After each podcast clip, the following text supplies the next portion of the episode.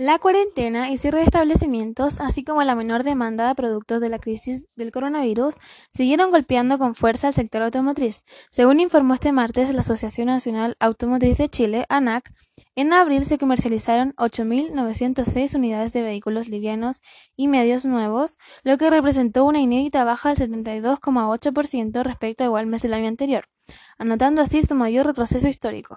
Además, las unidades vendidas anotaron su menor nivel desde febrero de 2009. Con este resultado, se acumuló un descenso del 3,2% en el primer cuatrimestre del año, al compararse con el mismo periodo de 2019.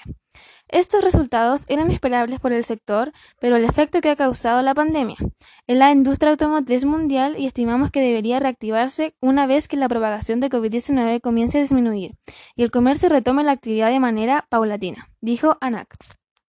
Por segmentos, los mayores retrocesos en abril correspondieron a las ventas de vehículos de pasajeros con un descenso del 77%, seguidas de SUV con una baja del 76,3%, camionetas con retroceso de 68,2% y vehículos comerciales con caída de 48,8%.